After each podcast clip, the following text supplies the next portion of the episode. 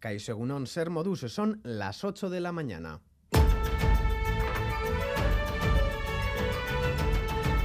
Crónica de Euskadi con Lier Puente.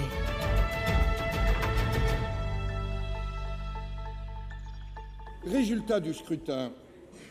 Votant 344, exprimé 307, pour 195, contre 112, le Sénat a adopté.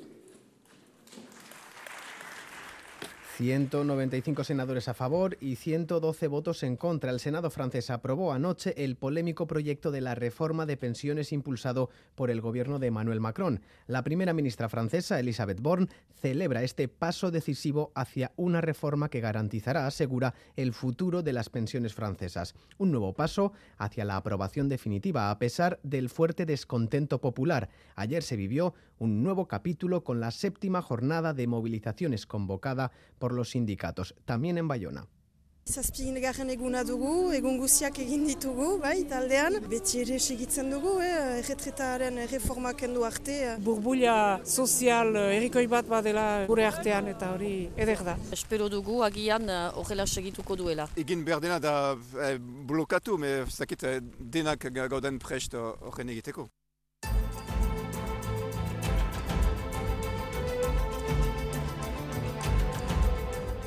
Y la multinacional IBM ha elegido Donostia para instalar un superordenador cuántico, el sexto de estas características en todo el mundo. En Radio Euskadi hemos hablado con el profesor del Quantum Center de la UPV EHU Iñigo Egusquiza para conocer más de esta máquina, todavía una tecnología muy incipiente que necesita años de estudio.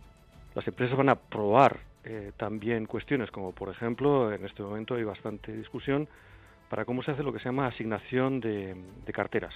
Eso es un problema que están todo el rato los bancos y las empresas financieras, todo el rato analizando y todo el rato volviendo a recorrer unos programas numéricos enormes. Si conseguimos un ordenador cuántico más grande que este, que todavía no existe, ese tipo de cosas van a poder hacerse muchísimo más rápidamente y más de manera más efectiva. La de ayer además ha sido una jornada de recuerdo a las víctimas del atentado del 11M. 19 años después, la Asociación de Víctimas del 11M quiere que el Gobierno aclare si hay pesquisas vivas antes de que prescriban el próximo año. Sinceramente siento que, nos han tomado un poco el pelo. Pues si el delito prescribe, puede ser que en algún momento se considere o se sepa o se conozca quién fue ese autor o autores intelectuales, pero no se van a poder juzgar. Les recordamos que a partir de las ocho y media entrevistaremos aquí al diputado de EH Bildu, Oscar Matute. Le preguntaremos por la reforma de las pensiones, por la ley Mordaza, que se tratará en el Congreso este próximo martes, y sobre el posible acuerdo de la ley de vivienda. Pero antes, información deportiva con John Zubieta. Egunon. Hola, Egunon. Empezamos por fútbol porque Osasuna salió derrotado de su encuentro de Mestalla ante el Valencia. Un gol de Kluivert en la segunda parte bastó para la victoria Che ante un equipo rojillo escaso. Además, Arrasate se mostró quejoso con el arbitraje. En cuanto a la Real Sociedad, se mide este mediodía al Mallorca en Tierras Baleares y a las 9 el Athletic recibe al líder Barça. En la Liga F, el Athletic recibe este mediodía al Valencia en Lezama al día siguiente de que el Alavés ganara 2-1 al Sporting de Huelva y de que la Real Sociedad empatara a cero con el Betis en Sevilla. En segunda división, el Eibar se coloca líder después de ganar 1 a 0 al Burgos y el Alavés no pasó del empate a cero ante el Lugo en Mendizorroza. También hablamos de pelota porque el Ordi Zabaleta ganaron por 22-18, 22-14 a Peña y Mariz Currena en el Labrit en la apertura de la liguilla de las semifinales del Mano Parejas. En cuanto al baloncesto, Lula Vázquez se mide este mediodía al domicilio al Real Madrid y el Vasconia a la tarde al Betis. Además, en el derby de Maloste, el Guernica ganó por 64-58 al Araski. Y en el Mundial de Socatira de Belfast, 23 medallas para los tiradores euskaldunes, 18 por equipos y 5 por selecciones. Además, Irate Idiáquez se proclamó subcampeona del mundo en Girona en snowboard adaptado. Está siendo un fin de semana de temperaturas muy suaves, a una semana de que comience la primavera. Previsión meteorológica de Euskalmet, Egusquiña y Turrioz. Egunon. Egunon, durante las primeras horas de la mañana predominarán los cielos nubosos en la mitad norte y todavía podría caer alguna gota. Sin embargo, las lloviznas irán cesando y poco a poco se irán abriendo claros. En la mitad sur, desde primeras horas, el ambiente será mucho más claro. Hoy soplará el viento del sur, durante gran parte del día será suave y hará subir mucho la temperatura. En la mitad norte superaremos con facilidad los 20 grados y en puntos del litoral podríamos alcanzar los 22 o los 23. Y luego por la noche el viento del sur volverá a intensificarse. Resumiendo, tiempo primaveral con claros amplios y temperaturas agradables a partir del mediodía. En estos momentos tenemos 12 grados en Gasteiz e Iruña, 13 en Bayona, 14 en Donostia y 15 en Bilbao. Reciban un saludo de los compañeros y compañeras de redacción que hacen posible este informativo. También de Acier Aparicio, Jesús Malo y Maitán Bujedo desde la parte técnica. Son las 8 y 5 minutos. Comenzamos.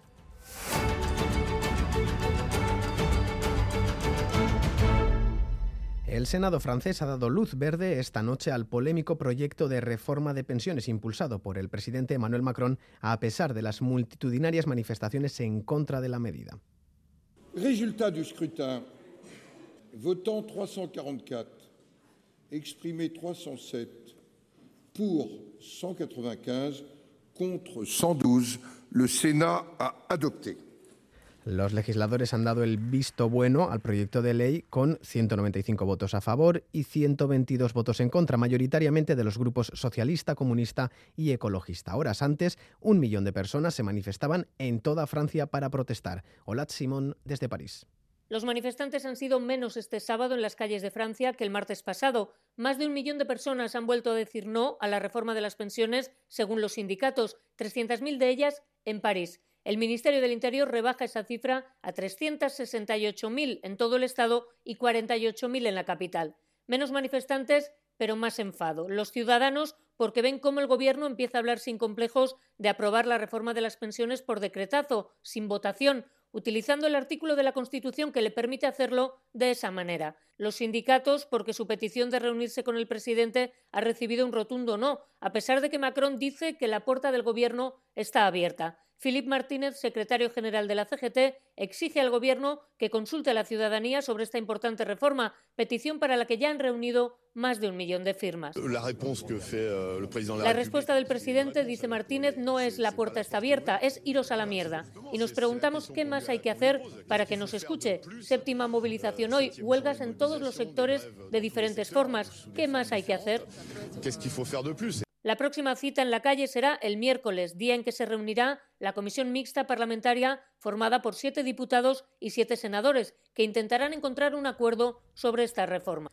Ya han pasado 19 años desde la matanza yihadista del 11M en Madrid, una masacre terrorista que ha hecho que esta jornada se convierta en el Día Europeo de las Víctimas del Terrorismo. Nuevamente se ha recordado a las víctimas con diferentes actos. La Asociación de Víctimas del 11M quiere que el Gobierno aclare si hay pesquisas vivas antes de que prescriba el próximo año Madrid. Isaro Baza. Sí, decimonoveno aniversario de los atentados del 11M que dejó 191 víctimas mortales y cerca de 2.000 heridos. Han sido varios los actos conmemorativos que se celebraron ayer, el organizado por la Comunidad y Ayuntamiento de Madrid, con la representación de todos los partidos políticos y asociaciones de víctimas. Sin embargo, un año más las asociaciones han organizado actos en separado. En los cuatro actos que ha organizado la Asociación de Víctimas del 11M han reivindicado justicia y verdad y la necesidad de construir un relato unificado. Y recuerdan que el año que viene se cumplen 20 años de los atentados y que los hechos prescribirán. Dolly Mahali es una de las personas heridas. Sinceramente siento que, nos han tomado un poco el pelo. Pues si el delito prescribe, puede ser que en algún momento se considere o se sepa o se conozca quién fue ese autor o autores intelectuales, pero no se van a poder juzgar. Reivindicaciones parecidas en el acto de AVT, pero con críticas al gobierno. María Araluz es la presidenta de la Asociación de Víctimas del Terrorismo. No hay causa alguna que justifique el asesinato, la extorsión o la amenaza. De ahí que no deban ser admitidos como agentes políticos válidos aquellos que siguen pensando que en algún momento estuvo justificado matar. No se puede pactar con ellos, señores. Representantes institucionales como Pedro Sánchez o Alberto Núñez Feijóo trasladaron mensajes de apoyo a las víctimas. Y la presidenta de Navarra, María Chivite, también ha leído una declaración institucional por este 11M.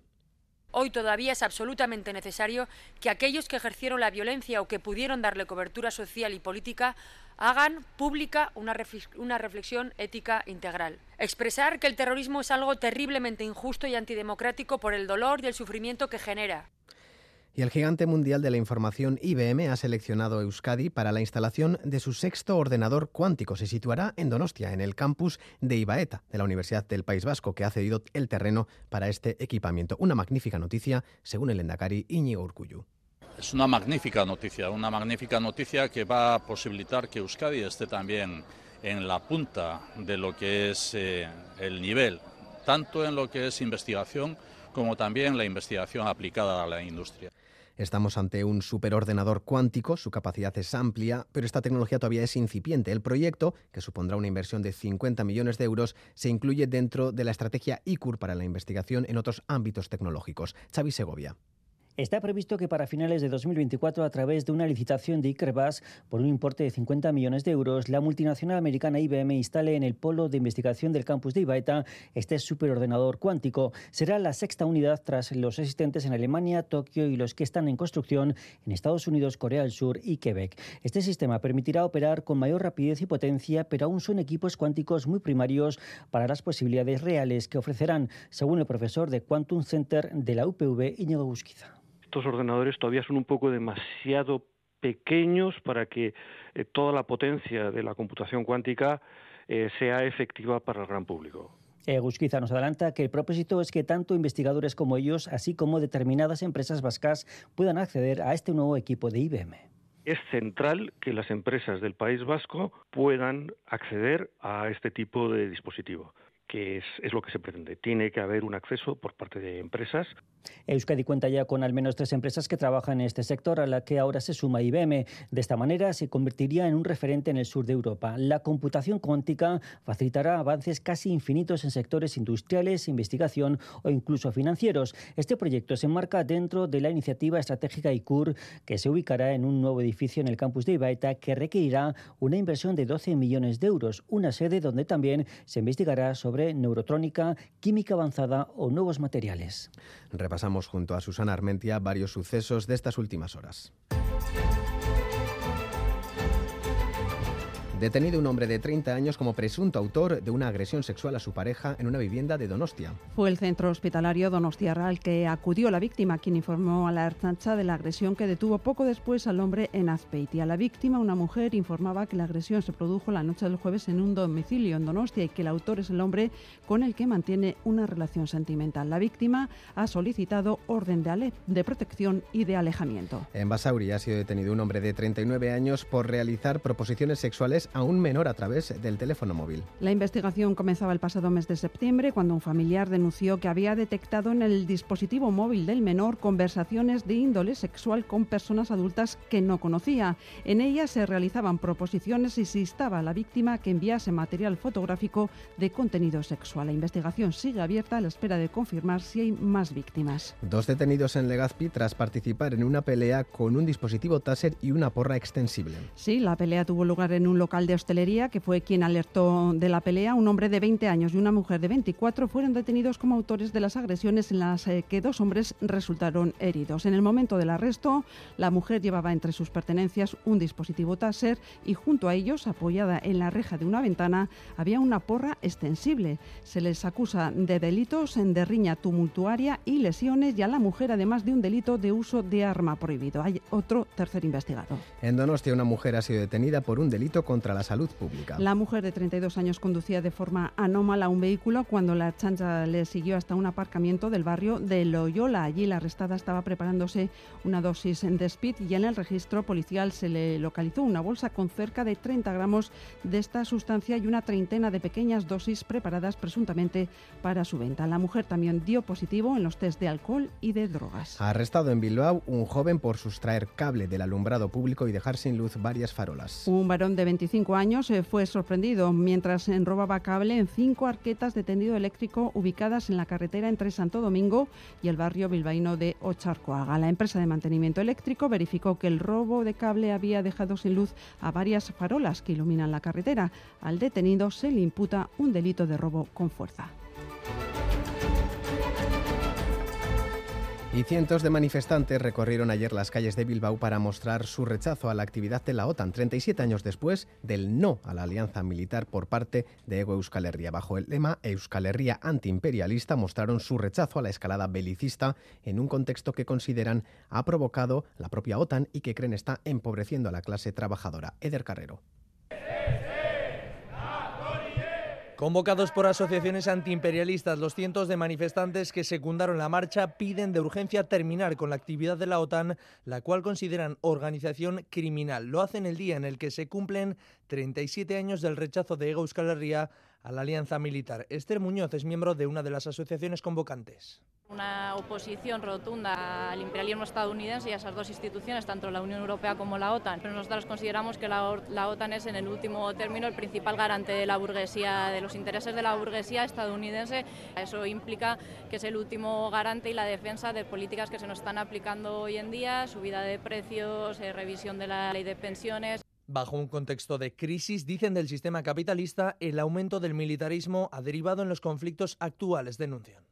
Pairatzen ari gara danak, egunez egun ikusten ari gara nola haiek hartutako erabaki horrek eragin digu ba, bizitzako esparru guztietan, presioen igoeratan eta alako gauzetan pairatzen ari gara hipoteken igoera hori guztia dago erlazionatuta. Un conflicto bélico que nos condena a la miseria y creo que es necesario que se, que se descale que la interferencia y la injerencia externa cese, que la guerra termine cuanto antes. Badakigu jendearen artean pues, iritzi ezberdinak daudela gerraren inguruan, baina guk uste dugu NATO, Europar batasuna eta estatuen eskalada militar hori e, gelditu behar dugula. Portando banderas rusas muestran apoyo a la región del Donbass, denuncian también el apoyo de partidos políticos a la OTAN y piden también la liberación del periodista vasco encarcelado Pablo González. Además, el drama de la migración no tiene fin. El servicio de guardacostas italianos ha rescatado en 24 horas a más de 1.200 migrantes en las aguas del Mediterráneo, Nerea Picabea. Ha sido una gran operación de salvamento donde tres grandes barcazas repletas de personas se encontraban en peligro de naufragio. Se trata de más de 500 personas trasladadas a bordo del barco de salvamento Diciotti, otras 379 repartidas entre otros dos barcos patrulla de guardacostas y después trasladadas al barco de la Marina Sirio en dirección al puerto de Augusta. A estas hay que sumar las más de 500 personas que viajaban en una barca pesquera en mal estado que corría peligro de naufragio y navegaba y que fueron rescatadas ayer cerca de la costa italiana de Calabria. Por otra parte, ayer se localizaron frente a las costas de Calabria el cuerpo de una niña de unos cinco años y el de un hombre, ambos víctimas del naufragio del pasado 26 de febrero en el sur de Italia. Son ya 75 las personas fallecidas en esa tragedia. En las costas de Turquía también se recuperaron los cadáveres de cinco migrantes cuya embarcación naufragó ayer. También han sido muy criticadas las imágenes que se han hecho virales de la presidenta italiana Giorgia Meloni y del ministro de Infraestructuras Matteo Salvini cantando juntos en un karaoke mientras enterraban a las últimas personas fallecidas en el naufragio. En Cutro, cerca de 5.000 personas se manifestaron ayer bajo el lema Parad la masacre para protestar por las muertes de migrantes. Polémica en la BBC. En su centenario se ha puesto en duda nuevamente su histórica neutralidad. La cadena de televisión pública británica ha apartado a uno de sus presentadores más reconocidos, el exfutbolista Gary Lineker, a raíz de sus comentarios contra la propuesta del gobierno para frenar el flujo migratorio en el Canal de la Mancha. Para muchos, detrás de esta decisión está el ejecutivo de Rishi Sunak, que escurre el bulto y espera que las aguas se calmen pronto. Pero las protestas de los trabajadores van a más y ayer se tuvieron que suspender varias retransmisiones deportivas en la BBC. La cadena ha pedido disculpas, Xavi. Todo comenzaba el martes cuando el presentador del programa deportivo Match of the Day, el exfutbolista Gary Lineker, comparaba en Twitter la nueva ley de inmigración del gobierno británico con la Alemania nazi. Decía que era una ley inmensamente cruel. El presentador mejor pagado de la cadena era apartado de inmediato por quebrantar la guía de comportamiento de la BBC. La dirección pide acordar con Lineker el uso de sus redes sociales lejos de asuntos políticos. El resto de presentadores del programa se ausentaban por solidaridad, mientras que los trabajadores de la cadena Aseguraba que no debería haber sido silenciado. La decisión de la televisión pública británica ha sido muy criticada por poner entredicho la neutralidad de la que siempre ha hecho gala la BBC. Son muchos los que piden ya la dimisión del director general de la corporación, Tim David.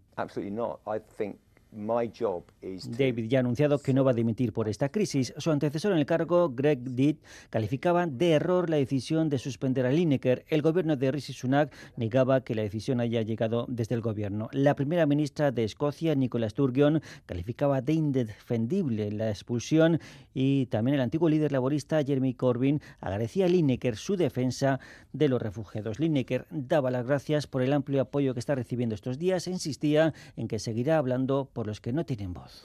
Y tipo para la información deportiva, saludo nuevamente a John Zubieta, Egunon. Hola Egunon, empezamos hablando de la derrota de Osasuna por 1-0 ante el Valencia en un partido extraño que no contentó a un quejoso arrasate en materia arbitral. Ejemplar, y creo que no estamos hablando de criticar a los árbitros, estamos hablando de ayudar a los árbitros. Eh, creo que es lo que, lo que tenemos que intentar, ¿no? Pero creo que Osasuna ha sido ejemplar y que no se malinterpreten las palabras tampoco. El Valencia ha sido mejor que nosotros, por eso ha ganado. Pero con lo que ha pasado esta semana, a mí me cuesta creer en, estas cosas. El técnico siguió con su malestar en este mismo ámbito. Estoy muy enfadado con el partido que hemos hecho, pero por eso también. Creo que la semana demuestra un poco lo que queremos entender, pero es difícil de entender. Creo que Osasuna ha sido ejemplar desde el lunes.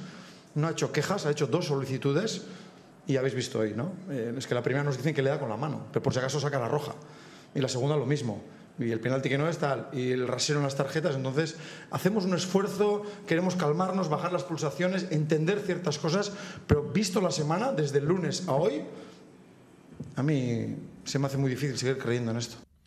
Dejamos a Osasuna, nos centramos en la Real Sociedad que juega este mediodía ante el Mallorca y Manol quiere que pase el bache cuanto antes que he dicho antes, eh, yendo cuartos, estando, teniendo todavía la vuelta de la Europa League viva, porque aunque es un 2-0 y es complicado, eh, queda el partido de vuelta. Eh, bueno, pues estamos enfadados y eso quiere decir que, la exigencia ha aumentado y somos nosotros los que hemos, hemos puesto esa exigencia. Entonces, bueno, el nivel es alto y lo que queremos es, cuanto antes, bueno, pasar este, este, este bache de resultados para volver a ser los de la primera vuelta. Además, el entrenador de Orio estima que a pesar de los últimos resultados son mejor equipo que en la primera vuelta. También algo estamos haciendo mal porque bueno, nos está costando últimamente. Eh, confianza, no tengo ninguna duda, porque juego en momentos eh, determinados y en fases eh, altas de algunos de estos últimos partidos, el equipo lo está teniendo. Incluso te diría, yo veo al equipo en estos momentos mucho mejor, mucho mejor, y es mejor equipo que el de la primera vuelta. Pero, eh, y por eso es tan, tan grande el fútbol, ¿no? Eh, yo creo que ahora mismo somos mejor equipo, pero sin embargo estamos obteniendo peores resultados. Y a las 9, San Mamés recibe a un Barça envuelto en la polémica y con argumentos defensivos que le han colocado líder. Veo que es un equipo que aprieta mucho, un equipo que físicamente es fuerte y que, y que bueno, que siempre tiene argumentos ofensivos, porque siempre ha sido así en el Barcelona. Eso le han agregado que tienen una, un gran nivel defensivo y bueno, quizá no están consiguiendo resultados muy abultados, pero bueno, siempre es mejor 1-0, 1-0, 1-0 que 0-1-0, 1-0-1. Y Valverde también destacó que no cree que al Barça le afecte el caso de Enríquez Negreira si fueran los terceros, los cuartos, los quintos, pero bueno, los primeros destacados y son los máximos candidatos a ganar, no creo que estén muy afectados y no creo que les afecte. Es algo que no tiene que ver, no tiene que ver con el fútbol. Hablamos de la Liga Femenina porque la vez Gloriosas remontó ante el Sporting de Huelva para satisfacción de Íñigo Juaristi. Eh, la verdad es que es, muy complicado estar en la situación en la que, en la que estamos y, tener que sufrir tanto ¿no? para, para ir sacando los puntos. ¿no? Yo creo que bueno, hay que disfrutar ahora, ya lo dije hace tiempo ya, ¿no? que nos iba a tocar esta, vivir este, estas situaciones así, de sufrir muchísimo y de, bueno, y de hacernos fuertes cuando, cuando perdamos y de disfrutar un montón cuando ganemos. ¿no? Y hoy toca disfrutar, hoy toca soltarse, a ver si puedo empezar a disfrutar dentro de un rato, porque todavía estoy bastante apretadito. Además, la Real Sociedad empató a cero ante el Betis en terreno andaluz y asimismo el Atlético recibe al Valencia en este mediodía en Lezama con la idea de completar una semana redonda. Escuchamos a Italia Turregui. Hemos conseguido dos victorias eh, y, bueno, y vamos a ir a por la tercera, ¿no? Eh, en caso de conseguirlo, pues claro está que, conseguir seis puntos más un pase a semifinales de Copa en una semana, pues eh, es algo que, bueno, nos daría eh, muchísima confianza y, como decía antes, pues un escenario diferente ¿no? al que estábamos, curiosamente, eh, hace una semana. Y en segunda división, el Eibar se sigue haciendo fuerte, ganó 1-0 al Burgos y se sitúa líder con 59 puntos. Garitano lo celebraba. Al final estamos sólidos, ¿no? Y eso hace mucho, ¿no? Eh, podemos estar mejor a ratos o no tan bien otros ratos, porque el contrario también juega, pero la solidez siempre cuenta, ¿no? Llevamos creo que cuatro o cinco cuatro partidos con la portería cero y, y, eso es importante, ¿no? Y luego cuando nos toca jugar, creo que los primeros 35 minutos del partido han sido muy buenos, de fútbol, de jugar a fútbol, de llegar y, y luego amoldarnos un poco a ese segundo tiempo que no hemos estado tan bien eh, porque más que nada porque no hemos llegado tanto arriba o no hemos llegado arriba a hacer ocasiones de gol. No, más porque ellos tuvieran el balón tampoco nos preocupaba tanto, pero, pero bueno, eh, al final hemos sacado un partido que nos ha tocado hasta el final sufrirlo, como sabíamos, y, bueno, eh, intentar seguir en esta línea no va a ser fácil, ya veis que, que, todos los equipos nos, nos, dan dificultades y intentar seguir así, hoy disfrutar un poco también de la victoria y seguir. Y por su parte, el Alavés no pasó del empate a cero ante el Lugo. Raúl Pando, Egunon. Egunon John, tercer eh, tropiezo consecutivo del Alavés, eh, que no pasó del empate a cero ayer en Mendizorroza frente al colista Lugo. Es cierto que el equipo gasteiztarra mereció más, tuvo varias ocasiones eh, para marcar, pero no lo hizo. Y el Lugo, atrevido ayer en el terreno de juego gasteiztarra, también tuvo ocasiones para haber hecho algún tanto. Luis García Plaza, después del partido, decía que el empate a cero frente al colista era un paso atrás. Eh, es un paso atrás, un paso atrás. Eh, tres partidos sin ganar es un paso atrás para, para, el ascenso, pero hay que seguir. No hay otra, no hay otra historia. Es, es así. Creo que injustamente, es mi opinión, injustamente estos tres partidos, eh, porque podíamos haber ganado perfectamente los tres, o por lo menos debía reempatarlo, o por lo menos en los dos de casa, me da igual. teníamos que haber hecho más puntos, pero no lo has hecho. Con el empate de ayer, el conjunto albiazul se queda con 54 puntos en la tabla clasificatoria, un poquito más lejos de las primeras posiciones.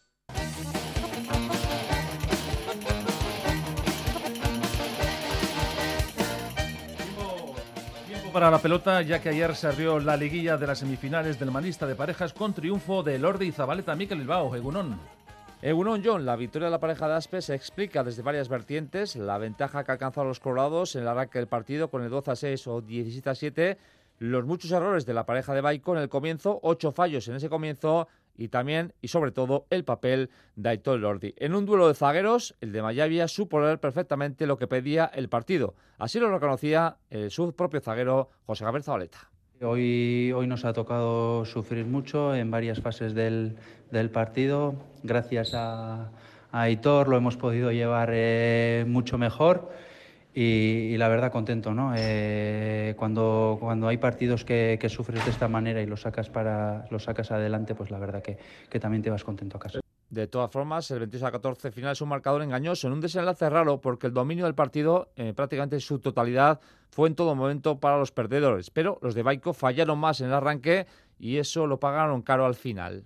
Qué una pena ¿no? que se hayan ido tan rápido y tan, tan fácil tanta, tantos tantos pues yo creo que hemos hecho un partido bastante bueno. Yo, por mi parte, estoy contento de haberle plantado cara a José y encima un José muy bueno que se ha visto y bueno, por esa parte por lo menos contento. Primer punto para la pareja de Aspe, victoria 111 para Zabaleta en el parejas y en el cómputo general suma y sigue para parejas de la promotora Ibartarra. En los duelos entre empresas de 33 partidos, 23 victorias para los de Ibar, solo 10 para las parejas de Baico. Y en baloncesto, Maloste acogió un derby saldado a favor de las locales. Gorka Saavedra, Egunon. Egunon John 64-58 para Guernica en un partido en el que las de Ana Montañana llegaron a ir 15 arriba en el tercer cuarto y que a falta de cuatro minutos perdían eh, por uno. Un gran parcial final hizo que la victoria fuese vizcaína para conseguir además que el conjunto granate ganase su primer derby de la campaña. Ana Montañana llevaba 0-5 en derbis vascos y ya me lo estaba tomando personal, ¿no? Eh, y sobre todo porque este era un partido pues, por el momento de la temporada y, por la clasificación y, y, por, y, por, todo en general era, era importante. Al final la victoria se queda, que es un poco, era el objetivo primero y después el básquet ya verás no lo hemos podido conseguir, pero, pero bueno, lo más importante la victoria. Victoria para y por lo tanto derrota para Lasky que no perdió la cara al partido ni en los peores momentos. Así analizaba su coach Madurieta el partido.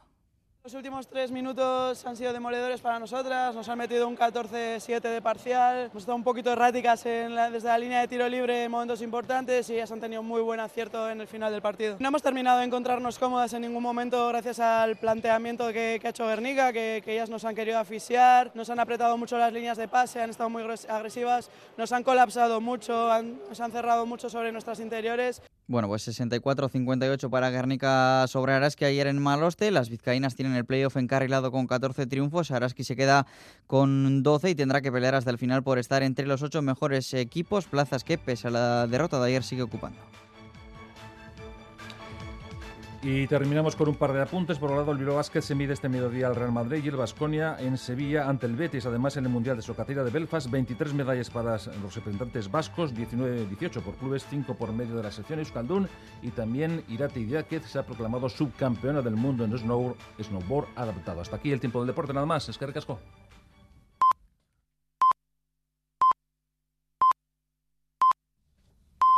Son las ocho y media de la mañana. Crónica de Euskadi.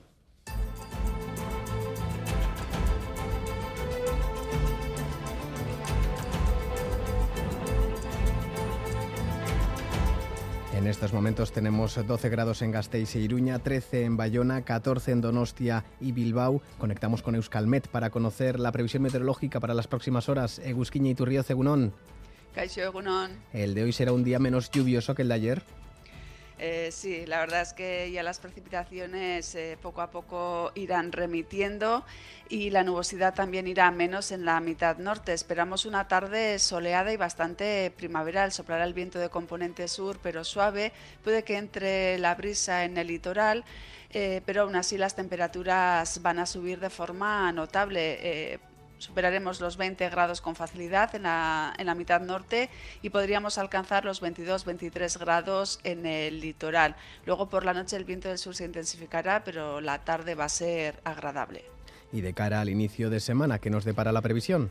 Pues mañana va a ser un día de contrastes. Empezaremos la jornada con viento del suroeste muy intenso, con temperaturas altas, especialmente en la mitad norte. Es probable que durante toda la noche la temperatura no baje de los 15-17 grados. Mañana por la mañana no esperamos lluvia y tendremos claros bastante amplios. Pero luego por la tarde cambiará la situación. El viento girará a componente oeste, seguirá soplando con fuerza, aumentará la nubosidad y empezará a llover. Esperamos lluvia en forma de chubascos y esos chubascos podrían ser localmente tormentosos. Es decir, el tiempo se inestabilizará y una vez gire el viento a componente oeste también eh, empezará a enfriar. Por tanto, el lunes va a ser un día de cambios y contrastes importantes. Apuntamos todo para elegir el, atuendo adecuado a la hora de salir a la calle. Es que ricasco, Busquiñe. Y esta próxima madrugada del domingo al lunes eh, se entregan los premios Oscar del cine en Hollywood, entre películas favoritas como Sin novedad en el frente, Todo a la vez en todas partes y Los Fabelman. Es ya la edición número 95, una gala que viene marcada por la vuelta a la normalidad tras la bofetada de Will Smith a Chris Rock en pleno directo el año pasado, pero centrándonos en lo estrictamente cinematográfico, un clásico, La porra de Félix Linares.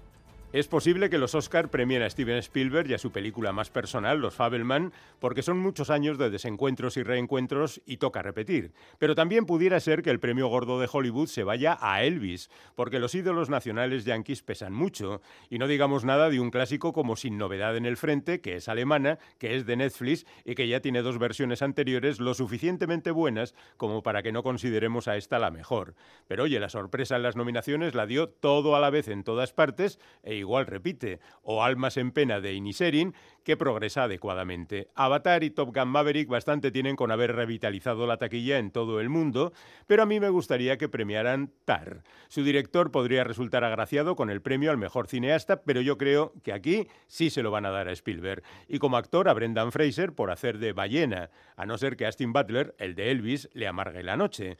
Kate Blanchett lo tiene bastante fácil porque Ana de Armas viene de una película vituperada. Andrea Riseborough, nadie sabe quién es, aunque se merezca el premio. Y Michelle Williams y Michelle Yeoh, bueno, bastante tienen con la nominación. Y en cuanto a mejor película internacional, aquí sí, sin novedad en el frente. Y quizá John Williams se lleve su sexto Oscar por la música de los Fabelman. Pero cualquier cosa puede pasar, salvo que yo acierte absolutamente en todas las categorías.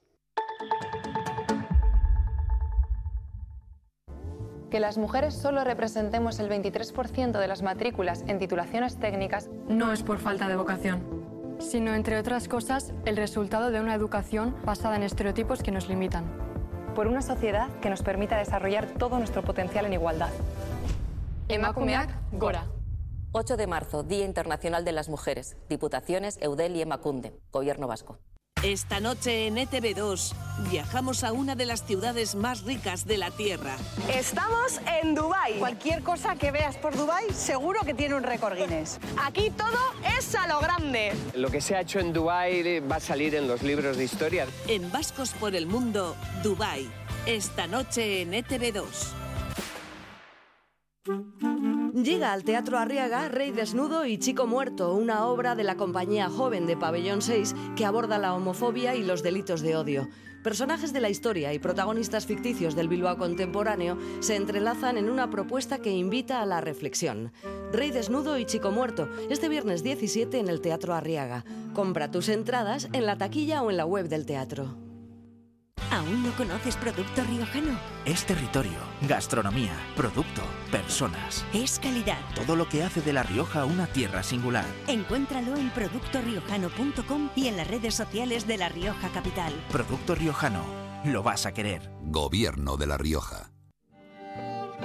Del 9 al 26 de marzo, novena edición del Festival Loral Día en Bilbao. Mayúa Gara. Acércate a disfrutar de las propuestas culturales más innovadoras de todo tipo: música, teatro, danza, literatura, bercholaritza, cine. Vive la experiencia Loral Día. Más información y venta de entradas en loraldía.eus.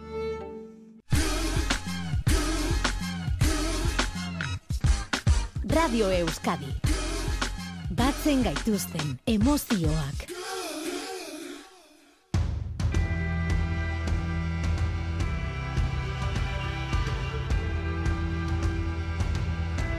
Son las 8 y 35 minutos. Saludo en este punto a Óscar Matute, diputado de H. Bildu en el Congreso, portavoz adjunto del Grupo Parlamentario. EUNON.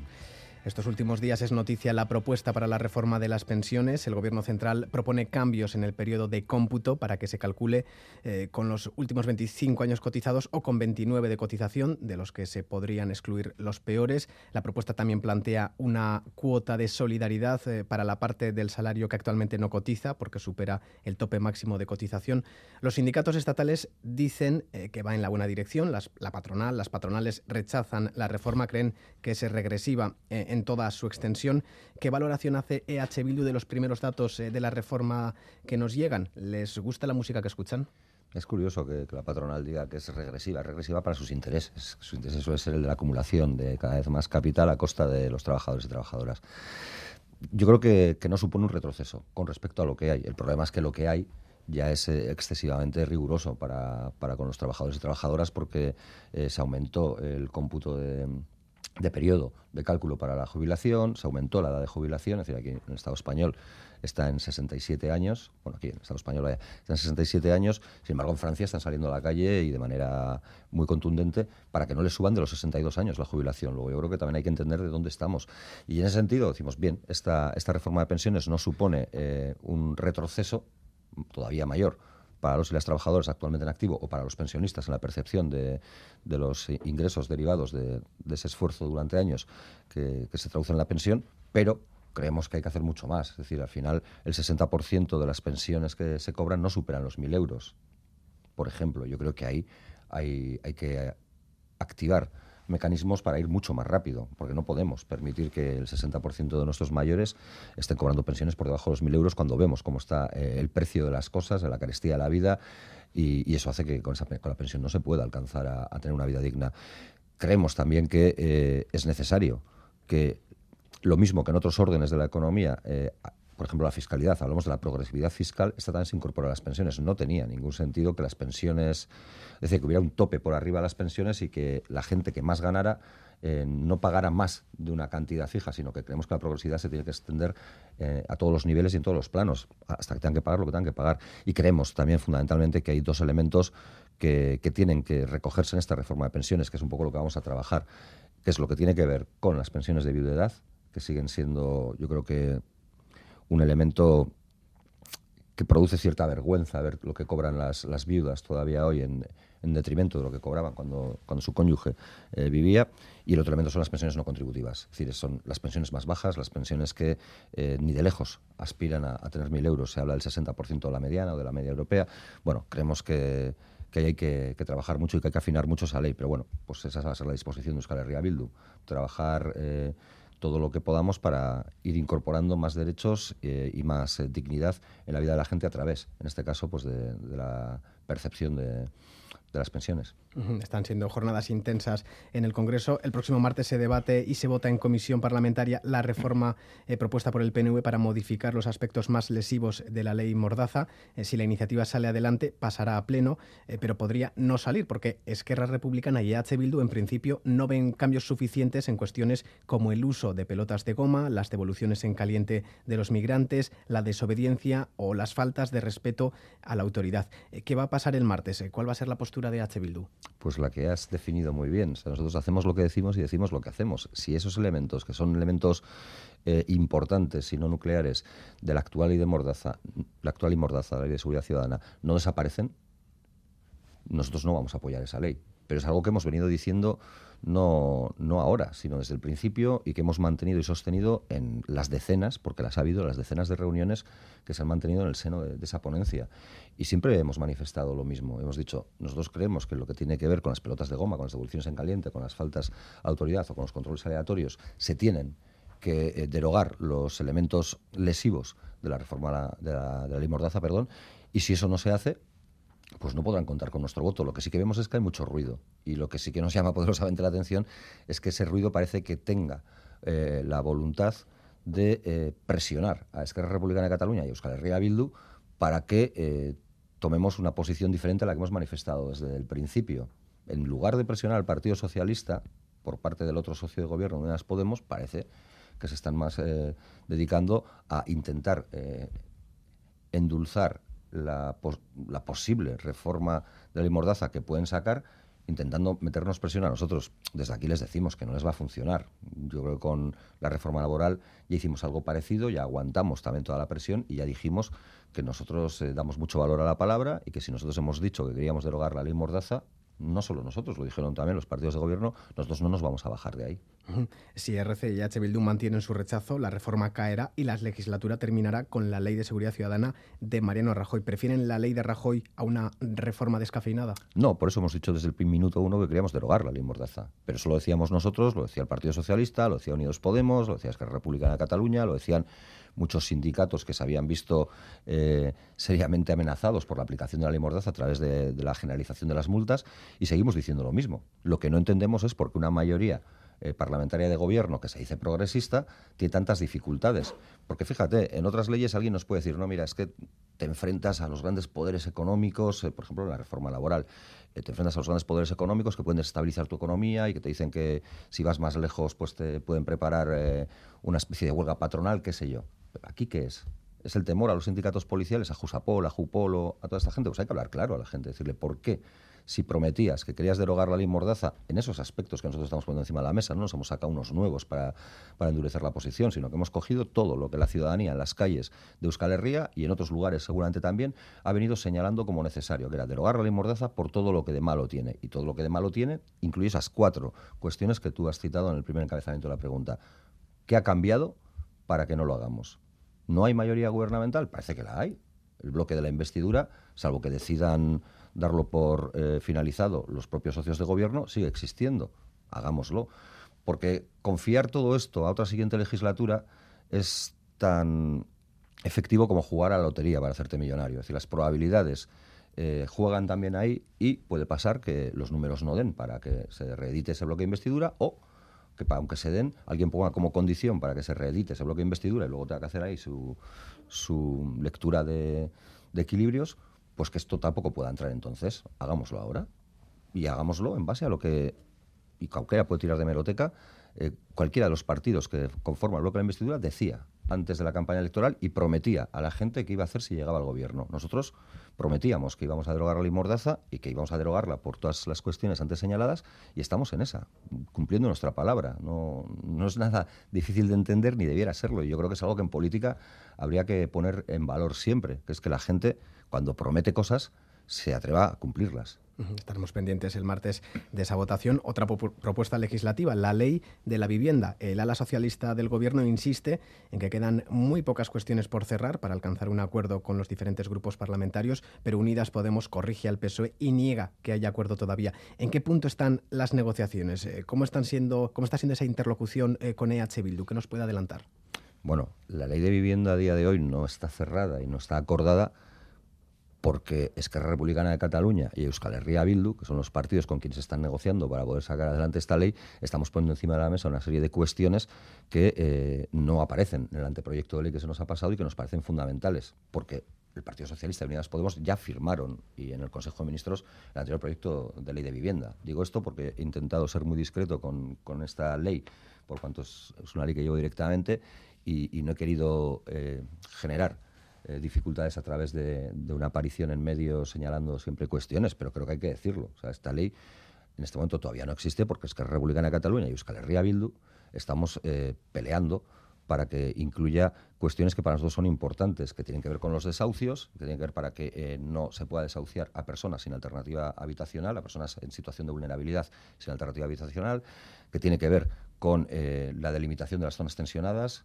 quién las puede determinar, cómo se aplican, tiene que ver con los grandes tenedores, es decir, con la consideración de gran tenedor y donde tienen que estar eh, eh, esas viviendas dentro de una zona tensionada para que se puedan limitar el precio de los alquileres, que en definitiva es el elemento también central, la limitación del precio de los alquileres para que la gente no tenga que pagar eh, las barbaridades que está pagando para poder alquilar una vivienda y para que la gente no tenga que irse fuera de donde quiere vivir porque no puede alquilar una vivienda en ese lugar.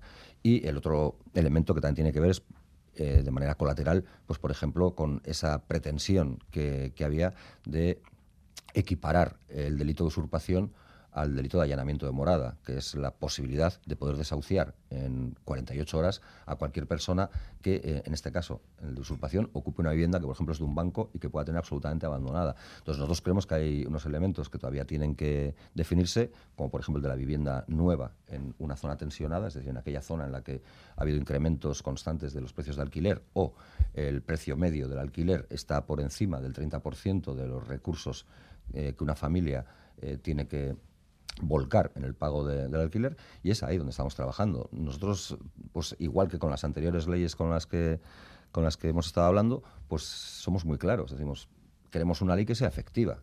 No queremos una ley que salga bendecida eh, como una ley hiperprogresista, una ley que va a garantizar no sé cuántos derechos y que luego en la práctica demuestre que no, porque lo peor que le puede pasar a la izquierda es no cumplir las expectativas. Yo no sé, los votantes de derecha, pero los de izquierda son muy exigentes. Y si tú vendes que tienes una ley maravillosa que va a solucionar sus problemas y no lo soluciona, la desafección que generas hacia eh, tu capacidad para hacer las cosas de otra manera eh, crece exponencialmente. Por tanto, nosotros queremos una buena ley de vivienda y estamos trabajando para que haya una buena ley de vivienda que permita, pues, eh, eso que he señalado, que se limiten los precios de los alquileres y que la gente pueda optar a alquileres sostenibles porque puede pagarlos y porque le permiten mantener arraigo con los lugares donde quieren vivir o donde han vivido y eh, el otro elemento que tiene que ver con, los desahucios. Yo creo que en ese, en ese debate estamos y es un debate en el que bueno, pues, eh, seguimos intentando avanzar posiciones. A la vista que hay muchos elementos todavía por definir, ¿llegará pronto ese acuerdo? Bueno, pero es que esto, o sea, la posición la conocen desde hace muchos meses. También en esta ley llevamos muchos meses negociando y lo que tienen que hacer es eh, vencer las resistencias que desde el propio gobierno puedan tener las cuestiones que hemos planteado. Yo las he puesto encima de la mesa. Son esas y no otras. Y esas son las cuestiones a las que tienen que dar respuestas. Si dan respuesta a esas cuestiones, entendemos que entonces sí tendríamos una ley eh, eficaz y útil para acabar con el problema, con el enorme problema que supone ahora eh, acceder a una vivienda para un montón de gente. Si deciden que algunas sí y algunas no, pues es que estaremos ante una ley eh, esparadrapa, una ley tirita, que tendrá algún tipo de, carácter paliativo, pero que no solucionará el problema. Y nosotros queremos eh, aportar soluciones y dignidad en la vida de la gente, o sea, no queremos parches. Pues estaremos a, la espera de la respuesta del Gobierno. El pasado miércoles 8 de marzo, Día Internacional de las Mujeres, dejaba una imagen de división dentro del movimiento feminista, pero también dentro del Gobierno, con ministras socialistas y de Unidas Podemos en distintas manifestaciones. ¿Cómo valora esa división en un movimiento de tanta importancia social e influencia política como el feminismo? Bueno, que el feminismo ha tenido un, carácter vertebrador y, fundamental en, las expresiones. Eh, emancipatorias que buscan ampliar eh, más derechos y libertades para todos y todas en los últimos años, sino décadas, es una evidencia. Y así hay que entender el 8 de marzo como esa jornada de reivindicación que, ha permitido eh, que la necesidad de la igualdad efectiva y real entre mujeres y hombres sea una constante en la acción política de cualquiera. Por fortuna, en Euskal Herria no, no asistimos a esa división del movimiento feminista en, esos términos en los que se vive en el Estado español. Pero visto, porque además eh, ahí, estábamos en Madrid esos días, eh, lo que pasó en, Madrid, que es quien, quizás quien ha acaparado más em, imágenes de esa división, pues yo creo que no es edificante no es edificante en absoluto. Yo creo que eh, lo peor que se puede hacer con, el feminismo es intentar eh, utilizarlo en otra serie de disputas o de confrontaciones que, puedan tener más que ver con, lo táctico más que con lo estratégico, con el cortoplacismo de, situarte en una o en otra posición ante unas eh, elecciones en este caso municipales, forales y autonómicas en el Estado español en buena parte de los sitios y en Nafarroa también son autonómicas, que, que otra cosa. Y nosotros ahí lo que, lo que apelamos es a que escuchen al feminismo y que dejen hacer al feminismo y a, las, eh, los movimientos de las mujeres porque, porque han enseñado mucho y porque suelen tener bastante, bastante capacidad para aportar no solo ideas frescas, sino formas de hacer política menos, menos dañinas. Seguimos hablando de leyes, eh, la del aborto, reformada en febrero, recurrida por el PP ante el Tribunal Constitucional y que también ha suscitado reacciones extemporáneas, como la de grupos ultracatólicos que han enviado a algunas parlamentarias fetos de plástico con sangre, también Abel Pozueta de H. Bildu. Eh, parece que continúa la persecución y el intento de control de las mujeres por parte de algunos grupos. Sí, bueno, esos muñecos con, tinta, una especie de tinta roja, nos llegaron a todos los diputados de Euskal Herria Bildu. Sí, bueno, pues son las campañas de, la ultraderecha y yo creo que lo que tendríamos que plantearnos es hasta qué punto la ultraderecha tiene patente de corso para hacer lo que quiera en el Estado español. Hasta qué punto se le ha normalizado a la extrema derecha en el Estado español para que pueda eh, hacer lo que quiera. Pero es que esto es algo que se ha hecho en los medios de comunicación y que se ha hecho en, todos los órdenes de, la sociedad. Se les ha considerado una formación política eh, convencional, normal y, legítima, cuando la ultraderecha persigue eh, restituir un orden de las cosas que hace que todos los demás y que todas las demás sobremos. Nosotros ante esa, ante esa realidad pues eh, nos situamos enfrente claramente y bueno, nos parece que eso, igual que las eh, convocatorias de presión que hacen frente a las clínicas donde se practican las interrupciones voluntarias del embarazo son elementos que, tendrían que hacerle reflexionar, en este caso a este gobierno, porque tiene la capacidad ejecutiva, pues de hasta dónde estamos dispuestos a, dejarles llegar. Hablando de la extrema derecha, ¿qué va a pasar con la moción de censura de Vox que posiblemente se debatirá en el Congreso este mismo mes? ¿Participará EH Bildu en ella? Bueno, lo que, va a pasar es que el candidato que tiene ganas de hablar, pues nos va a meter una, tunda soberana ahí de, argumentos, parece, ¿no? Bueno, de argumentos, de sus ideas, las que, las que tenga. A partir de ahí no tiene ninguna, no tiene ninguna viabilidad, entiendo yo. Y, poco más habría que decir de, una moción que parece más pensada para debilitar al Partido Popular o para, eh, en esa pugna que tienen Vox y el Partido Popular, mantener prietas las filas de cada uno que para otra cosa.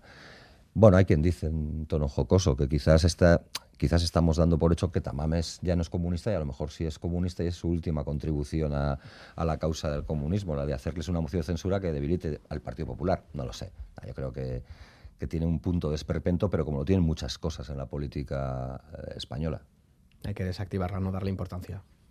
Es que nosotros no se la damos, es que no, no estamos ante una realidad como la que, por ejemplo, pudo, bueno, pudo no, supuso Em, la salida del gobierno de Mariano Rajoy. Es decir, no hay números y además es que es todo un poco estrafalario. Es que desde la propia foto aquella de. Decía alguien, lo dijo, me parece que fue el presidente Sánchez, creo que lo dijo, lo de los 12 hombres sin piedad, no sé cómo lo llamó, aquella foto de todos señores y, tal. Desde ese momento hasta ahora es que nadie. No, no hemos oído una cosa que no nos parezca estrafalaria, no, no se me ocurre otra palabra para definir ese episodio que viviremos en el Congreso de los Diputados y que tendrá el recorrido que, todo el mundo augura, pues que será todo lo largo que el señor Tamames quiera, porque tiene tiempo ilimitado a exponer su programa de gobierno, pero que terminará con una votación que, le dirá que, que tiene que esperar a otra oportunidad si quiere ser presidente del gobierno. El gobierno de Mariano Rajoy cayó eh, por la corrupción en el Partido Popular. Dentro de la investigación por el caso Kitchen también está el caso de presunto espionaje a la exconsejera de Interior Navarra, María José Biamont, eh, caso eh, que, por cierto, esta semana era condenado por el ministro de Interior, Fernando Grande Marlasca. Condena sí, mm, pero a su juicio parece que no se ha finiquitado esta forma de actuar. Sí, a veces uno se pregunta qué secretos guardan los servicios de información del Estado español como para que nadie se atreva a, tomar eh, iniciativas claras. Porque es que al final estamos hablando ahora de la Kitchen, pero en realidad lo que estamos hablando son de, esa parte oculta del Estado que tiene eh, licencia para hacer absolutamente todo y para meterse en las vidas de la gente eh, de manera absolutamente plena.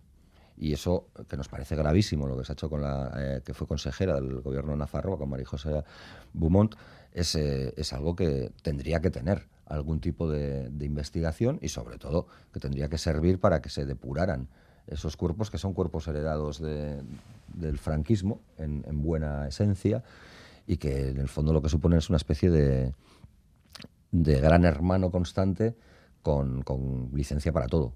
Y creemos que eso tiene que acabarse. EH Bildu también ha participado en una iniciativa que ha derivado en la paralización de la orden ministerial para privatizar las torres de control aéreo en siete aeropuertos del Estado, eh, entre ellas eh, Torres Vascas. Es una iniciativa eh, que va en contra de la tendencia liberalizadora de la gestión de organismos públicos. Sí, yo creo que nosotros con, esa proposición de ley lo que, lo que hemos pretendido es señalar por lo menos dos cuestiones. Luego cada uno puede, puede conferirle más, más lecturas. La primera es esa que señalas, es decir, eh, no tiene sentido que sigamos liberalizando, es decir, privatizando eh, eh, instalaciones, en este caso, pues estamos hablando de la torre de control, que tiene un carácter público, que además obedecen a un sector estratégico, como parece que el de la navegación aérea lo es, y que por tanto lo único que haces es llevar a manos privadas lo que tendría que ser un recurso para todos y para todas y al servicio de todos y todas. Y además es que no existen ni siquiera datos ni indicadores que nos digan que, es que no es rentable ese servicio, es que ese servicio está dando dinero al Estado. es decir, el servicio que se está prestando a través del de el control de la navegación aérea en las torres de control está dando dinero al Estado porque está aportando beneficios. Por tanto, no hay ahí una lectura, tampoco la hay en, términos de ganar eficacia, porque el aeropuerto de Loyo es uno de los más eficaces a ese nivel. De hecho, los propios trabajadores y trabajadoras nos señalaban que eh, aparece como el primero de Europa y el décimo del mundo en lo que tiene que ver con la eficacia ligada a, la puntualidad y a digamos, el, manejo del tráfico aéreo en el aeropuerto Loyo y sus inmediaciones, y por tanto no le encontramos ningún sentido. Pero además hay otro elemento, eh, porque la liberalización no se da solo para que un tercero, siempre privado, gane dinero se da también para que ese tercero que gana dinero luego abra la puerta, las famosas puertas giratorias, a quien le ha permitido la privatización. Y así, pues todos contentos, menos los ciudadanos y ciudadanas que vemos pues que cada vez eh, más cosas son privadas y tenemos que pagar por prácticamente todo. Y es un debate que hay que tener. Yo creo que es el gran debate que tenemos delante de la mesa, porque lo estamos viendo con los Aquidechas, estamos viendo cómo la gente en Euskal Herria está saliendo a defender eh, la necesidad de un servicio eh, de salud accesible, público, gratuito y de calidad. Y estamos viendo cómo se ha perdido la calidad. Por mucho que se diga, por mucho que digan la consejera, la gente no sale a la calle porque le diga un partido u otro que salga, no sale porque tenga ganas de pasear, sale porque está viendo lo que cuesta conseguir una cita en atención primaria o en cualquier otro especialista. Por tanto, todo ese debate, el que tiene que ver con las privatizaciones y con la práctica que algunos hacen desde dentro de las instituciones y desde fuera de ellas con las privatizaciones, es un debate que tenemos que abordar precisamente para que, para que podamos mantener niveles de dignidad en la vida de todas las personas con independencia de su nivel de renta. Vamos terminando, nos quedan eh, poco tiempo. Eh, elecciones en Madrid, eh, elecciones generales para diciembre eh, autonómicas, forales, municipales eh, para mayo, 28 de mayo. Eh, Bildu, ¿con qué expectativas va a esos comicios? Pues con, expectativas muy altas, porque es lo que nos transmite la, gente y nuestra militancia, porque vemos la ilusión por vemos la ilusión de nuestra gente por levantar una alternativa como la de Euskal Herria Bildu, que nos lleve a este país hacia mayores horizontes de, como digo, de dignidad, de derechos y de libertades, y eso nos hace salir en esta larga gira que, has dibujado con, muchas ganas y con, y con, altas expectativas. Y vamos, intentaremos dar lo mejor de nosotras y de nosotros mismos para, para fortalecer Euskal Herria Bildu, porque creemos que fortaleciendo Euskal Herria Bildu fortalecemos las políticas que dignifican la vida de la gente, fortalecemos eh, que eso, que, viene a llamarse las izquierdas tengan una, centralidad mucho mayor que la que tiene en la actualidad, porque la izquierda tiene que liderar los cambios, no tiene que ser la comparsa ni el acompañante de, cambios que no se hacen desde la izquierda, desde una lectura de la búsqueda de una sociedad más justa, más libre y más igualitaria. Oscar Matute, diputado de H. Bildu en el Congreso, portavoz adjunto del Grupo Parlamentario, gracias por acercarse a los estudios de Radio Euskadi Bilbao. Es que recasco. Suey.